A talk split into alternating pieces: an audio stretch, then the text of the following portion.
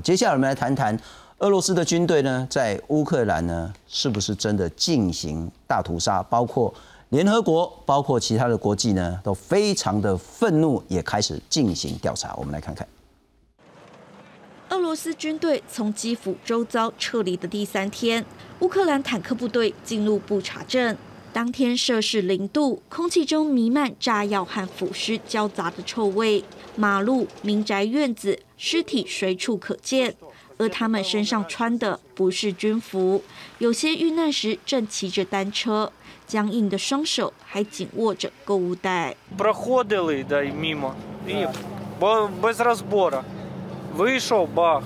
镇长贝德鲁克表示，有超过三百名居民遇害，并直指俄军对平民执行行刑式枪决。розстріляні люди сьогодні лежать ще по вулиці Яблонській в місті Буча із зв'язаними руками тими білими, білими цивільними, мирними, як вони пояснювали, ганчірками за спиною і розстріляні в потилицю. 尸横遍野的场景宛如世界末日。不止布查镇，基辅各地也发现约四百一十具平民遗体。联合国秘书长表示， 必须展开独立调查。欧美国家也齐声谴责。The butchery, the clear evidence of sexual crime, of the targeting of innocent civilians, and it's very clear that war crimes have taken place. We have factual evidence uh, that uh, proves this point. We intend to present it to Security Council as soon as possible so that the international community is not misled by the false narrative promoted by Kiev uh, and its Western sponsors. 俄罗斯否认对布查大屠杀，但最新卫星画面显示，当地遭杀害的平民遗体至少从三月十八号起就被丢在街头，让俄罗斯的说法不攻自破。记者综合报道。介绍两位特别来宾：退役的少将俞北辰俞将军。主持人好，大家好。全球防卫杂志资深编辑宋玉宁玉宁兄。主持人好，大家好。将军啊，你怎么样看待乌克兰这一期？其实看了就觉得，你如果说是炮弹打下来，然后呢误及平民，他当然。不必然会构成所谓的那个呃屠杀道德或者是战争罪。对。可是看到那些证据，就是一个一个的平民，至少有超过三百个手是被绑住的，从后面开枪，甚至有看到更不堪的女性的这一些遗体等等的这些，真的现在的军队做得出这种事？呃，正常的军队不可能做出这种事，因为军人哈，第一个除了穿军服之外，还有一个武德啊。不会对不会对手无寸铁的百姓动武啊！这是一个军人，不管任何一个国家都是这样的。那只有一种军人会做这种事情，就是他被强迫。军人被强迫，也就是说，进入布查的这些俄罗斯的士兵，他初期刚刚进入俄罗斯呃进入乌克兰的时候，你可以发现这些士兵哈，一个大妈乌克兰的大妈指着他鼻子就可以把他骂走，说你们这些孩子不要到我们国家来，你滚回俄罗斯去，他就乖乖的走了。是。新兵嘛？没有打过仗，没有接触过战场的恐惧，可是经过这四十天，这些新兵存活下来的人，他改变了，他改变了，因为人对乌克兰人仁慈的这些士兵活不下来，被他们自己的战场督战队给枪决掉，所以这些乌克兰的士兵，他为了要活下去，他必须要听他长官的命令，而长官找不到这么多乌克兰的士兵可以打。所以只好找了这些乌克兰的人民，当成这些新兵的练胆的肉靶。这是所谓的丧心病狂的领导者才会做的事。所以你可以看到，这有很多乌克兰的人民，他是被背背后绑着，是蒙着眼睛，是然后直接近距离射杀。这是什么？这叫做行刑式的射杀。哎，这种只有什么？只有黑道在训练小弟的时候会干这种事。你要加入我们这个帮派是不是？来。做给我看，俄罗斯就是这样。你这些新兵不敢射杀射杀这个敌人，是不是？来，现在前面有这么多俘虏，你打个给我看。你不打死他，后面的人就打死你。所以你这这场这四十天来，让这些俄罗斯的新兵，这些第一次投入战场的这些儿童，呃，这所谓青年兵啊，他发生了多大的心理素质的改变？他已经把他的人生。从一个光明，我从军是来保护俄罗斯的，改变成我来从军是为了活下去，而我活下去就要杀戮，我就要杀别人。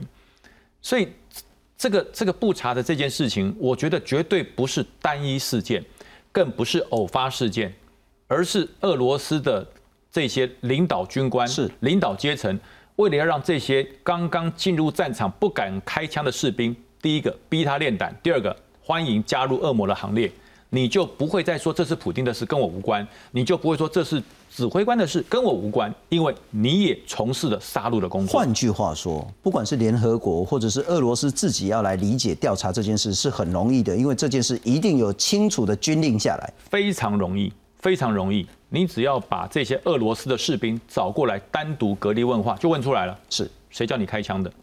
谁叫你开枪？谁叫你射杀平民的？我觉得这只要隔离开，逐一来突破心防，很容易就问出来了。您如何理解俄罗斯说这种关系的啦？这是乌克兰自己呢，把那个所谓的别的地方的尸体搬来这边演戏给大家看，也可能是活人去演尸体。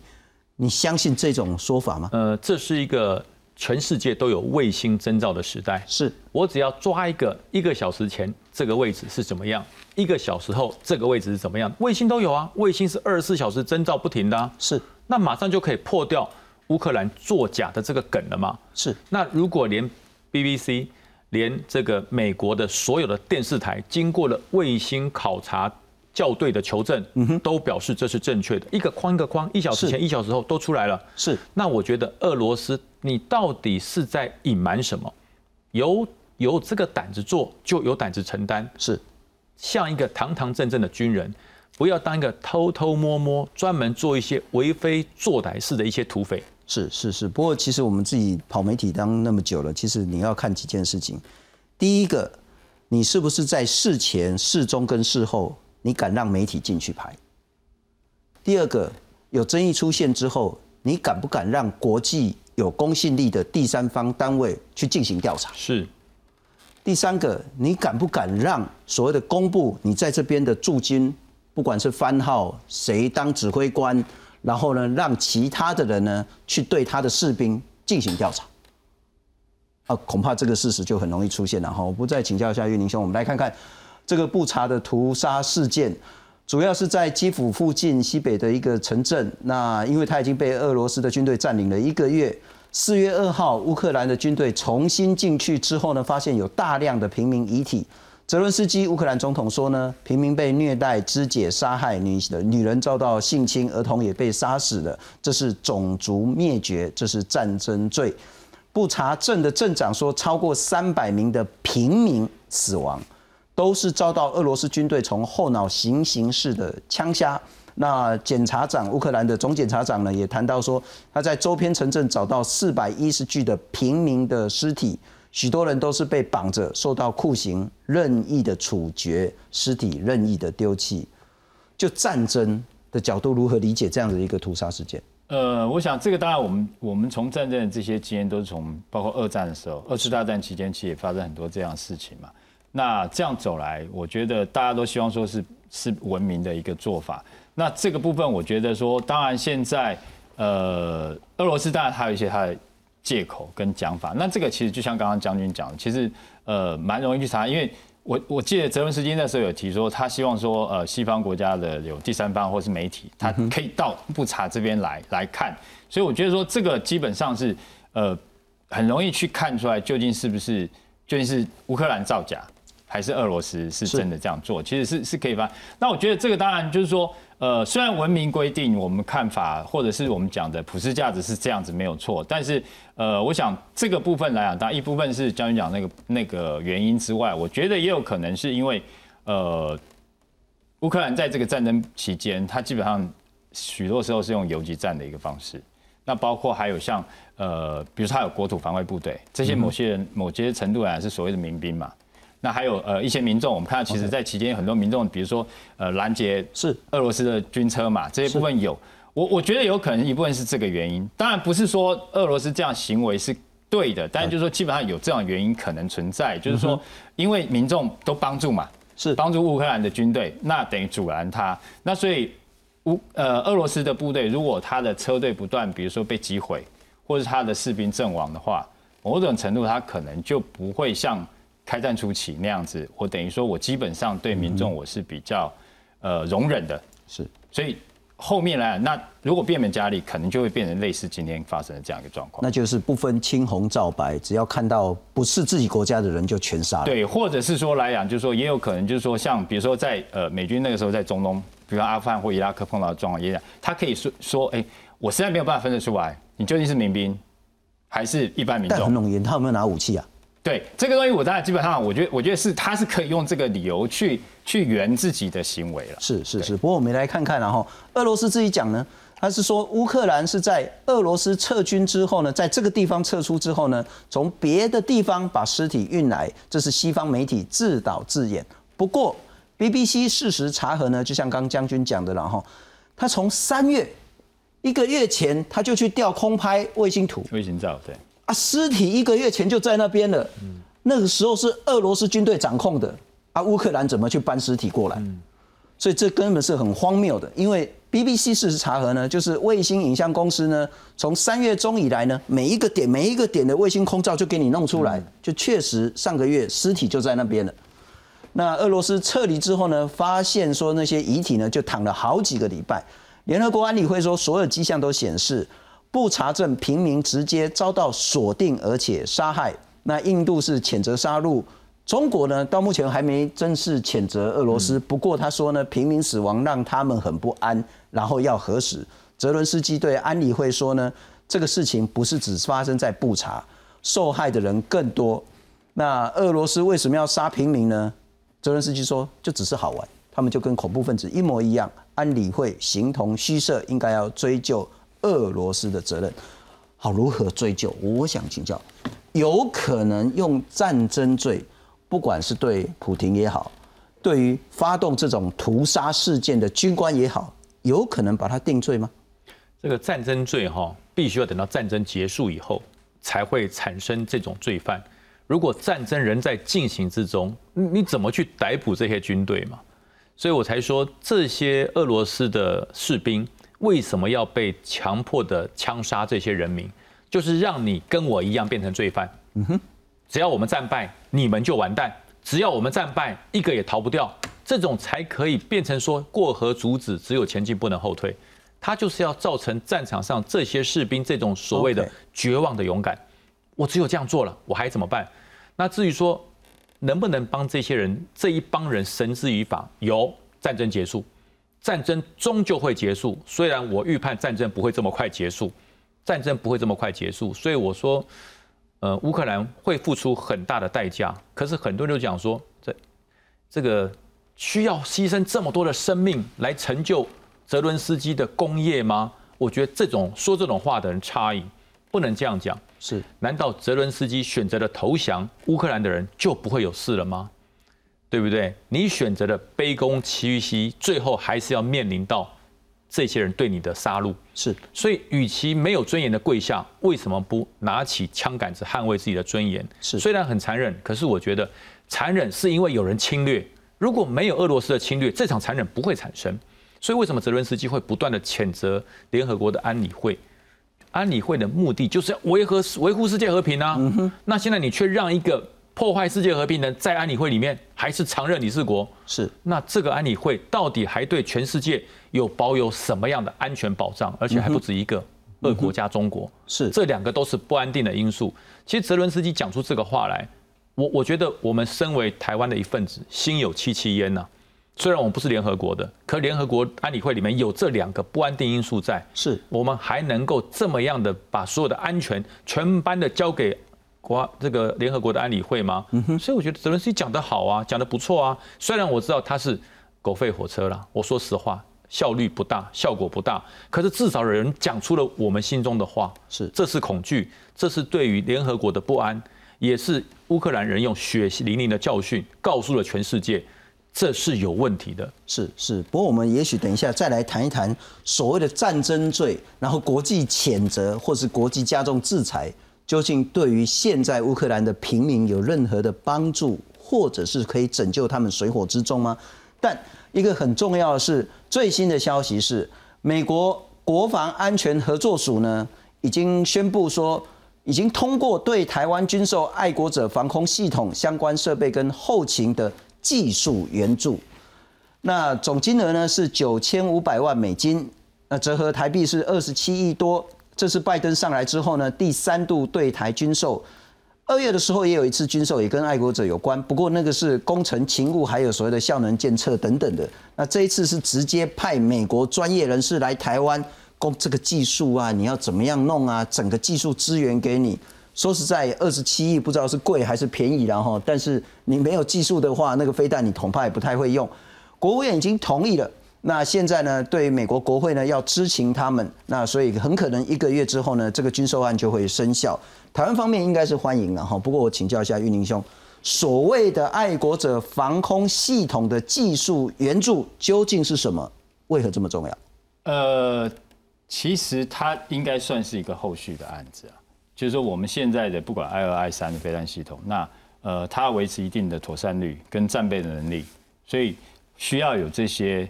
呃，我相信这个案子里面应该有些的技术代表其实已经在台湾了，他只是后续的一个案子，等于说，呃，我协助你测试这些系统，航空飞弹系统，然后飞弹本身，然后维持它的妥善率，然后维持它正常的可以功能正常，这个是它维持，因为毕竟呃武器是美国人研发的，所以有些东西我们还是要靠美国的去替代去去维持这些部分，然后维持它正常运作。那甚至来讲就是说，呃。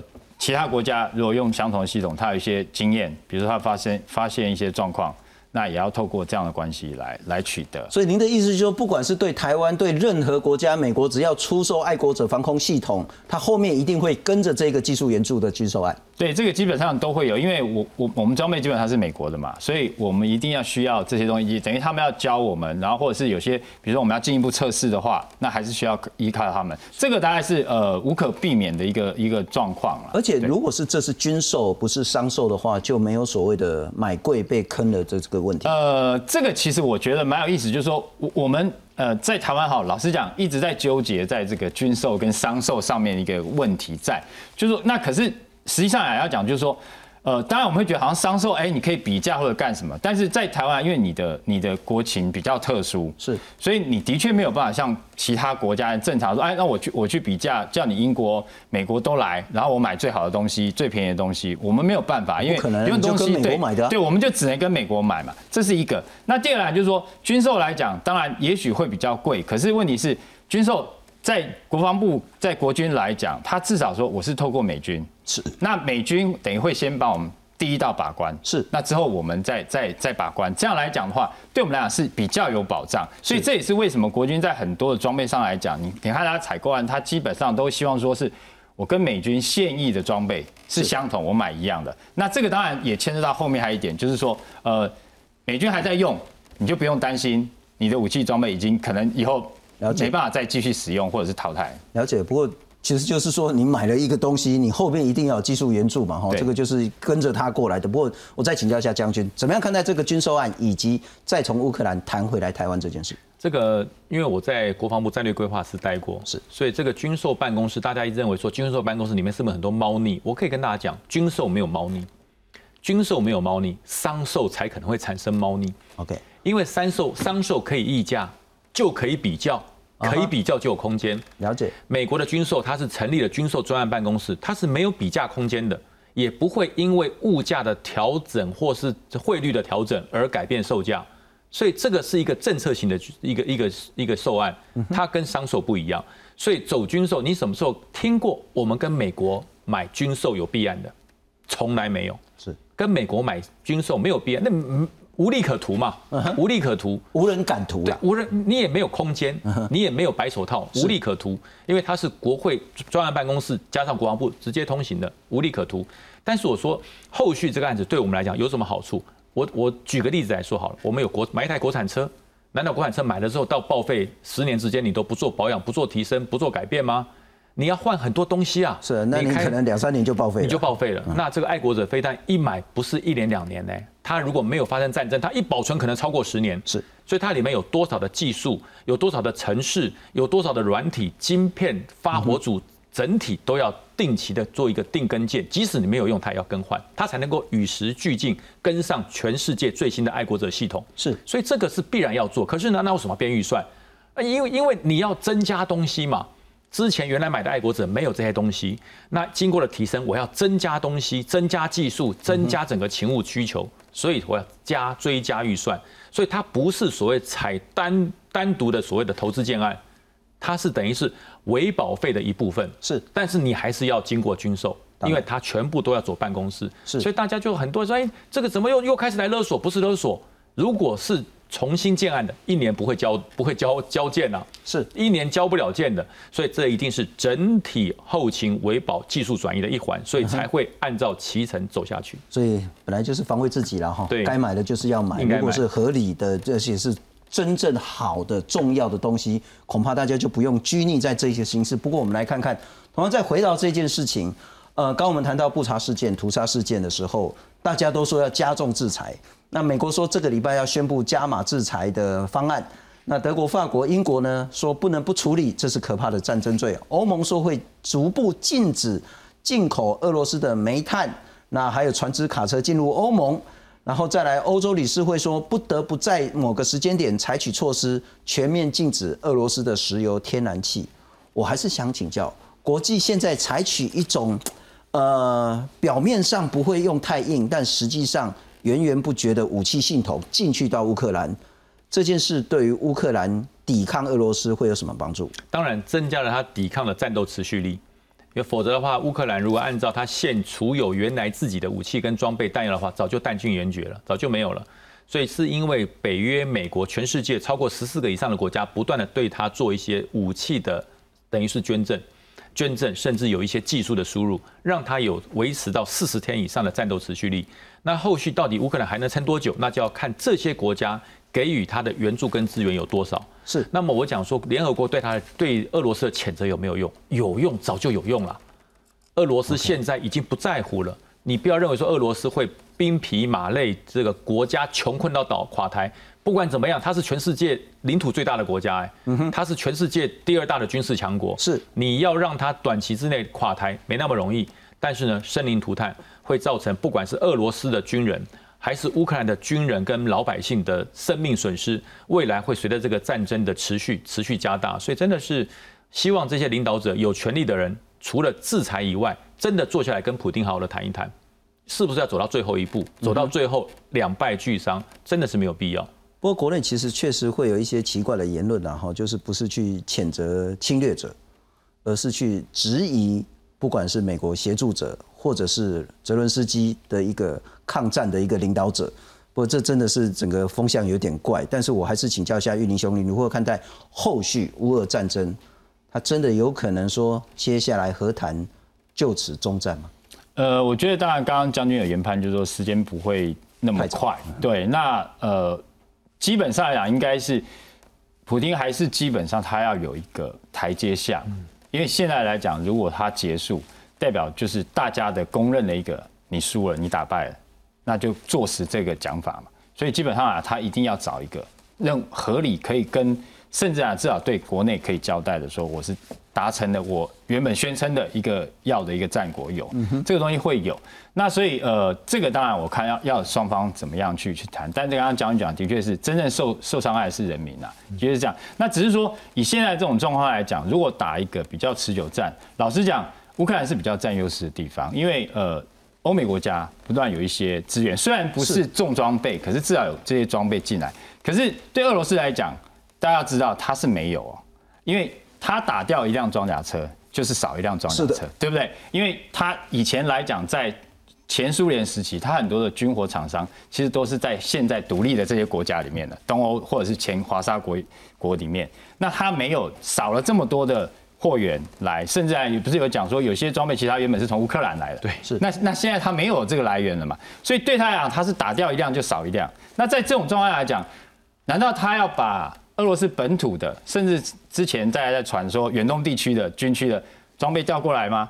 那这样来讲，它本土之内的防卫势必会有一些问题出现，所以这个对他来讲，我觉得是呃比较不利的啦。这个当然他要去考量，也就是说他最后呃必须要考虑他的停损点在哪里。是。那另外来讲，就是说呃你说制裁欧欧美国家这些制裁，当然我想呃欧美国家的确选择了一个比较简单的方式，就是我不要直接。